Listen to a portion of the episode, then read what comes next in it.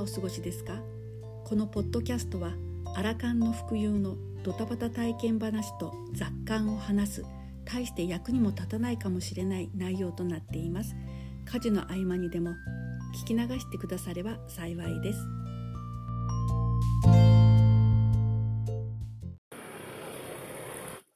はい、ただいまハノイの旧市街というところに来ております。えー、泊まったホテルのすぐ近くが、あのー今歩いてる通りなんですけれども、チェックアウトして、えー電車が通る、えーと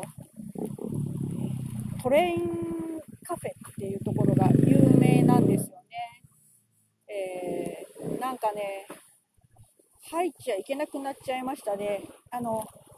民民家と、えー線路がめちゃくちゃ近くって、あのその線路沿いに全部カフェがあるんですよね。それがとっても有名で、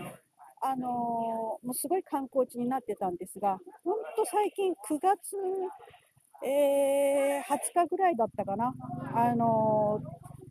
ベトナム当局によって、え封鎖されてしまいました。鶏が鳴いてる。で、この場所は、えっ、と、数年前にも一度閉鎖されたみたいなんですよね。で、あの、線路の両脇ギリギリに、あの、いろんなカフェやお店がいっぱいあるんですが、えーもう、入れないということで、やっぱりその、観光客の安全と、あとはその経済効果っていうところで、まあ、あの、いろいろ問題が生じてるらしくって、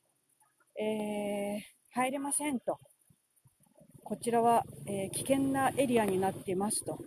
いうようなあの張り紙が書いてありますね。残念だな、本当ね、数週間前だったら行けてたのにね、どこでもカフェを利用されてる方がいるので、入り口が多分違うところから入れるのかもしれませんね。一応、この名物の場所だけ写真でも撮っておこうかなと思います。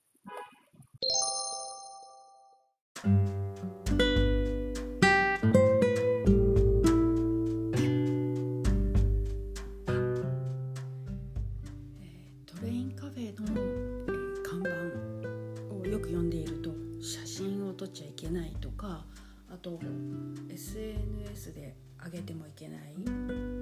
なんかそういうもう結構ね強めの注意書きが書いてあったんで、えー諦めて、えどこか裏側からそのトレインカフェに入れないかなと思って随分と歩き回ったんだけど結局、うん、よくわからないまま、残念ながら、トレインカフェが並んでいるトレインストリートに入ることはできなかったんですね。で10月の、えー25の夜中24から5にかけての夜中の便で、えー福岡に、えー帰ってまいりました。で今振り返ってみてあの日本とねやっぱり大きくあの文化が違うなって思ったのはあのバイクがものすごく多くってあの若者たちがまたとっても多いんですね。あの人口のあの分布が確かあの10代20代30代がとっても多かったと思うんですよねベトナムって。だからあの街中ねバイクで溢れ返ってるんですよ。であの常にね、えークラクションが鳴り響いてるっていう感じがしました。で今日はね、えっとトレインカフェの話から始まっていたので、まあ、ちょっともう自宅に帰ってはきているんですけれど思い出しながら、えーちょっとあの自分の旅行体験記を、少しずつ話していきたいなと思ってるんですね。で交通に関して話をするとまず最初にあの私はあのベトナム航空で、えー福岡から、ハノイのノイバイ国際空港というところに降り立ったんですね。で、えーと、ベドジェットっていう LCC が、えー、よくあの使われているんですけれども。結構まああのそうですね。若者がすごくあの乗り慣れているかもしれないんですけれども。あのベトナム航空の方がどっちかっていうと、まあ、値段も倍ぐらいするしちょっとあの初心者の私にしてみたらあの時間的にゆったりしてるんじゃないかなと思って、えー、ベトナム航空を利用しました。でやっぱりあの利用者はねあの日本人はほぼ私の感覚で言うと私だけだったような気がしますね。福岡から出発したのは。登場された方のほとんどがベトナムの方であの帰国なさってるような感じがしましたね。で、えーと、時間ちょっとずれてベトジェットも出てたんですがそちらの方はねあの日本人の若い方もたくさんあの乗ってらっしゃった感じがします。で空港からあの降りて今あの PCR 検査もいらないし、えっと、ビザもいらないし、えっと、入国審査の紙も書かなくていいしでもうねあの本当に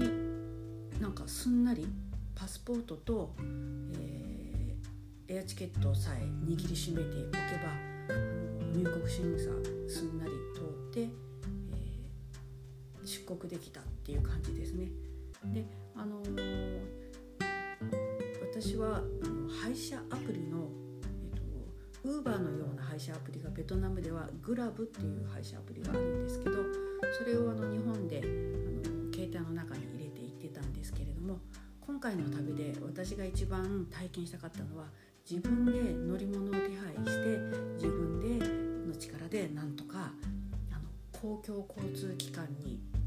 乗るっていうところがあったんですよね。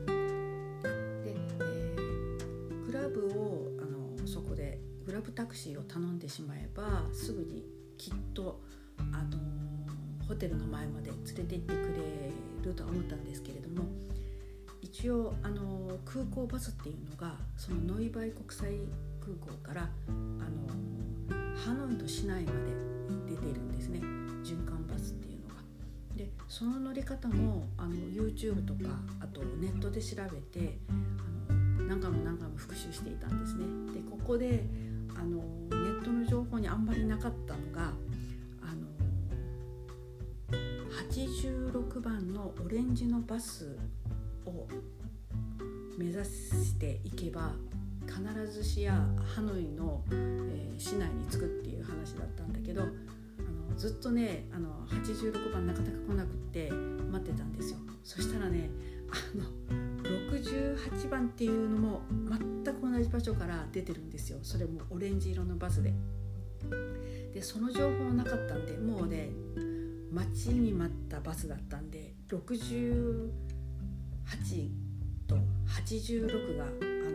のもう完全に思い込んでいるんであの86番のバスだと見えちゃったんですね。68番のバスが。でたまたまあの日本あの東京から来たっていう台湾のあの国の方が、えっと、私に話しかけてきてあのまだ待つんだろうかっていう感じだったんで片言できっと30分以内には来るんじゃないかっていうのとあの多分来ますよっていう話をしてたら目の前にあのオレンジのバスが来たんですよ。てっきりねもうこのバス停から乗れば全部あのハノイ市内に行くんだと思い込んでいたらそれが86じゃなくて68だったんですよでもね思い込みって怖いですよねあのもう86にしか見えないんですよねでそれにあの台湾人の方に「来ましたよ」って言ってあの先頭切って私乗ろうとしたら運転手さんがもう一生懸命「あの違う違う」ってあの「これ違うんだ」って言ってえオレンジの86番が違うなら一体どれがハノイあの市内まで行くんだろうと思ってもう一瞬パニックになったんだけど、まあ、冷静に見たらあの68番でした。あの全然違うとこに行くみたいで。だからあの結構これからねあのハノイに行こうと思ってあの初めてもうバスを使っていくんだと思っている方がいらっしゃったとしたらそこあのオレンジのバスなんだけどすっごく似た、えっと、68万も来ますよっていうことなんですよね。でわりかしねあの本数がそんな多くなくって、えっと、15分とか30分とかねちょっと待っちゃうんですよね。であの検索すればねあの時刻表までねたどりなんとかたどり着けるんですよ。しかしそれがねあのぴったり時間通りに来るっていうことも限らないしあの、まあ、気をつけてみて同じバスから似たようなバスが出てるっていうことなんですよね。他のねあの路線バスみたいなのは全然色が違くてあのオレンジじゃないんですよ。だからもうオレンジの86番って思い込んでたら68番もありましたっていう話なんですけどね。で無事に乗りました乗ったはいいけどもう完璧になんかベトナム語とベトナム語なまりの英語であの案内があるんですけれどもすごくねあのベトナム語ってあのすごく変調音がねすごく歌うようなこう音の上下があるんですよね。でそでそのリズムに乗って英語を話してるようなんですけれども、まあ、まずバス停がどこか何を言ってるのかもうほとんどもう分からなくなるんですよね。あとはもう Google マップを見ながら、えー、ハノイ市内のどの辺のバス停で降りればいいかっていうので必死にあのこうにらべっこするっていうことになっちゃうんですけれど。私は本当はハノイのあのホテルの近くのあのバス停で降りたかったんですけれど。もうねこれはね難しすぎる。初心者には難しい。似たような風景が続くしそしてねあのベトナムのバスってなんだろうな、まあ、福岡でいうところの昔の昭和の西鉄バスにちょっと似てるかな。あの止まったらすぐ出発する。こう走りながらドアが開く感じででもう慌てて降りたい人はもう準備しとくんですよ。席から立って。でスッと降りないとあっという間に扉が閉まって走り出すが早いか扉が閉まるのが早いかみたいな感じなんですよね。だから乗り込んでくる人たちももうあのタイミングを見て飛び込むように乗ってくるんですよ。でその中でも大きな荷物をそれでもあの持ち運びしている現地の方がすごい多いんですね。だからもう土地勘がないとあ空港バスで市内に行くって言ってもじゃあどこで降りるのかっていうのすごい難しいなと思うんですよね。みんなあのネットのあの情報なんかでよく書いてあった一つのバス停があるんですけどそこがねあの車のもすごく流れてるしバイクももう恐ろしいほどの数で流れてる中でポンと落とす降りた時にあの荷物を持ってね例えばトランク引きながらあの道を渡すっと渡るっていうのはねあれは至難の技だなと思ったんですよ。で一つ見送り一つ見送りするうちにもう終点まで行こうと思ったんですよ私。で最後の終点があのハノイ駅だったんですよね。でもう終点まで行けばあとはそこからあのホテルまでまた Google を見てあの行けばいいと思って終点まで行きました。で終点はあのわりかしねもう次がないのであの扉ゆっくり開いてあの安全に降りることができました。次に降りたはいいけど、えー、歩くと15分ぐらいの距離なんですよね。だけどね本当にね土地勘がない場所で空気感も違う外国ってあのよくわかんないんですよね。あの横断歩道も渡るの難しすぎ。まずあの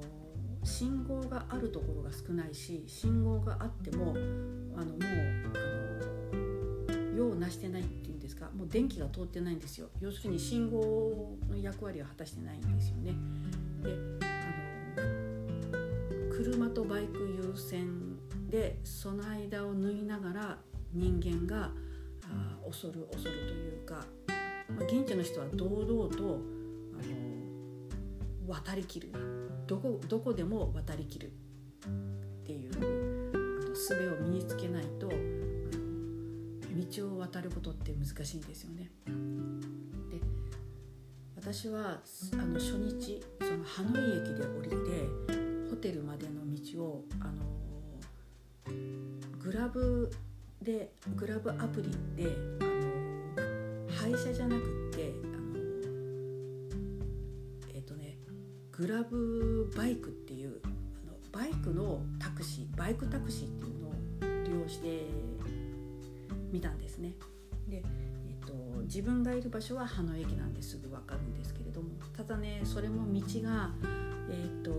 右側通行なので自分が行きたいホテルは、と、反対側に車が走って目の前から乗りたいのは反対側に行っちゃうっていう感じでもうどうしようかなと思ってるうちにもうよく分かんなかったんですがあのホテルとハノイ駅をセットしてえ、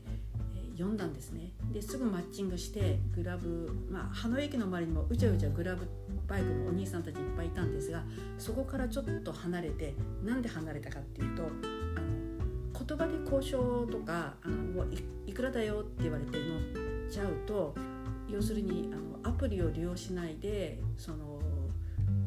アプリで本来なら動くはずの、えっと、グラブバイクのお兄さんの「いいね」で乗っちゃうとやっぱりあの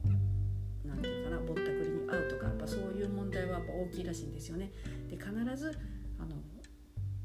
プリを利用してマッチングしてそれから乗るっていうのをもう鉄則にしようと思っていたのでお兄さんたちから離れて、まあ、この中の誰かとマッチングするだろうと思ったんですけど、あの使ってみたんですよ。そしたらやっぱりあの逆走しないと,、えーと、私がいるところっていうのはホテル側に行けなかったんであのすぐ電話がかかってきたんですよ。やばっと思ったんですけどもうあのベトナム語でわーっと言われてで私も負けじと「ハノイハノイ」って 言ったんですよ。だからもうあの諦めて私喋ってる外国のおばさんを見つけながらバイクのお兄さんが逆走しながら足でこぎながら私のところに現れましたもうあの表情はよく分かんなかったんですけどもうただひたすらあのすみませんというよりはありがとうっていう言葉だけ覚えてたんですよねあのベトナム語で「come on」っていうらしいんですけど発音違うと思うんですけれど「come on」ってとにかく言ってもうずっと「ありがとうありがとう」って言ってあのヘルメットをもらいながらあの後ろのバイクに乗ってホテルまで行きました。でトランクどうしたのって思われるかもしれないんですが、えー、福岡にいる時からいろいろ計画を立てる中でどうしてもグラブバイクが便利そうだっていうのがあったんで、あのー、リュック、まあ、バックパッカーみたいなんだけどそのリュックにキャスターがついてて、あのー、トランクみたいな仕様にもできるまあ、そういう優れものをずっと昔にあの買ってたんでそれを持ってきたんですよ。だからそれを背負って、えー、行ってあとはあの斜め掛けのショルダーバッグすごいおばさんの入れたてなんですけど そして、えっと、グラブバイクのヘルメットをお兄ちゃんから借りてであのバイクのお兄ちゃんのあの何座席の辺りをしっかり掴んで出発しました。それがねあのバイク乗り慣れてるのかっていう話なんですけどいや全然乗ったことないんですよバイクの後ろなんか。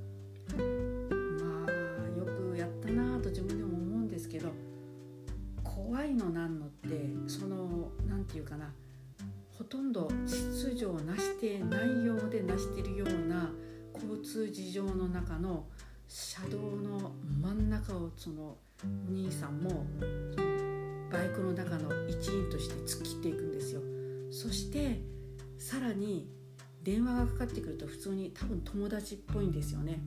あのカメラトークしてましたからで走りながら、えーと、メールを見ながら喋りながら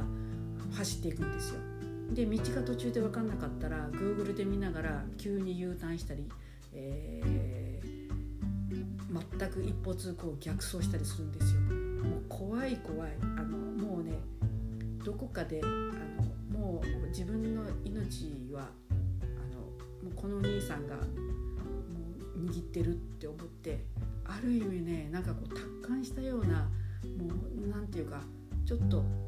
色即是空みたいなね意識でいないとあの発狂しそうでした。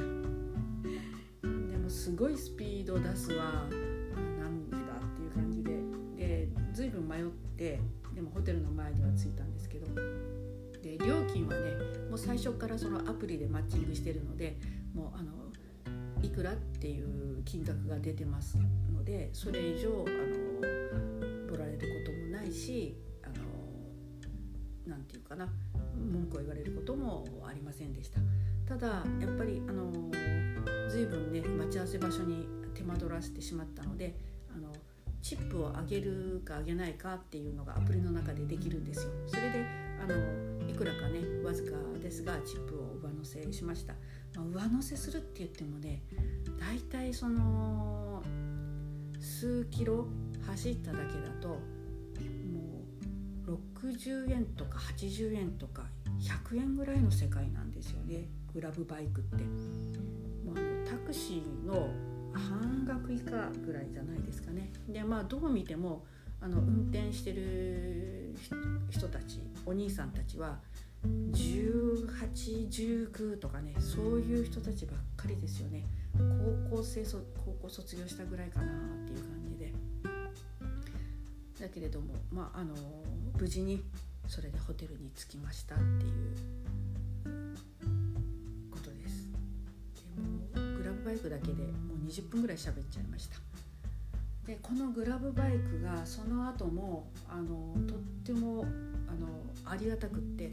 あのバスもあのなんていうかなあのいっぱい走ってるんですよね。でそのバスもあのまあ後日お話ししようと思うんですがあの利用はしてみました。でホテル着いてすぐに私はあのちょっと目的のところがあったんでまたグラブバイクを呼んでその場所まで連れて行ってもらいましたね。まあ便利じゃ便利なんですよね。あの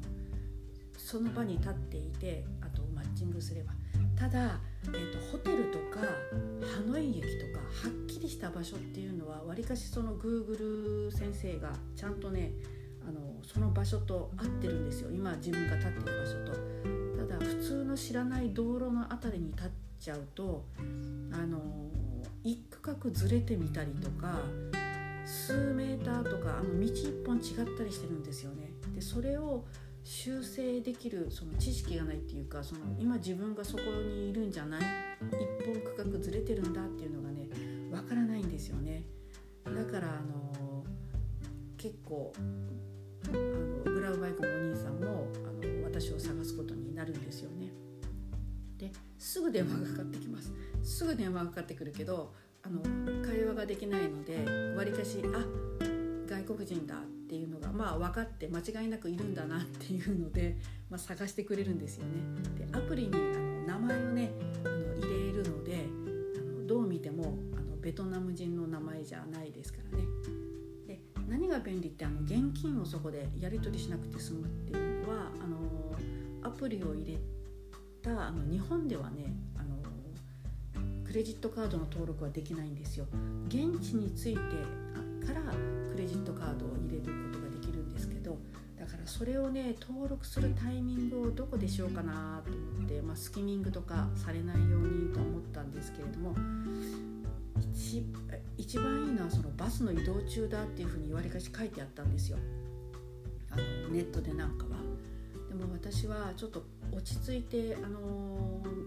ある程度ネット環境があるところでと思ってあの空港のところで、えーと、待合室のベンチで周りにちょっと人がいないような感じで見られないような風にして、えーと、カード登録をしましたでこのねククレジットカード登録がきちんとあの登録できるともう鬼に金棒ですよ。あのグラブバイ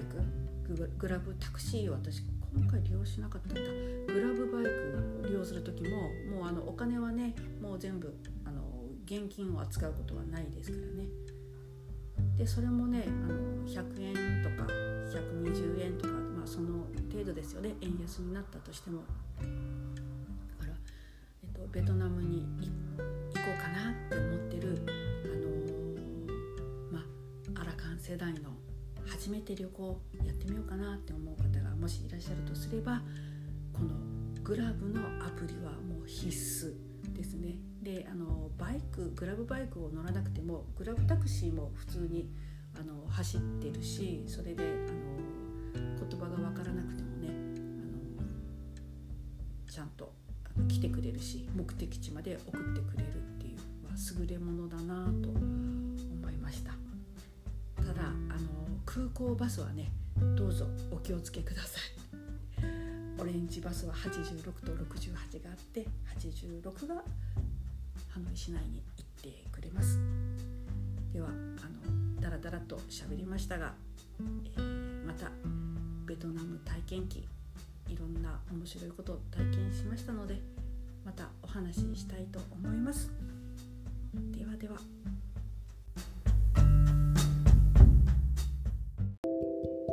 い。今日の話はいかがでしたか？人生いろいろあるけれど困難にぶつかってもそれをひっくるめて楽しんで幸せになっていきましょう。それでは飛んだお耳汚し失礼いたしました。次回またお会いしましょう。さよなら。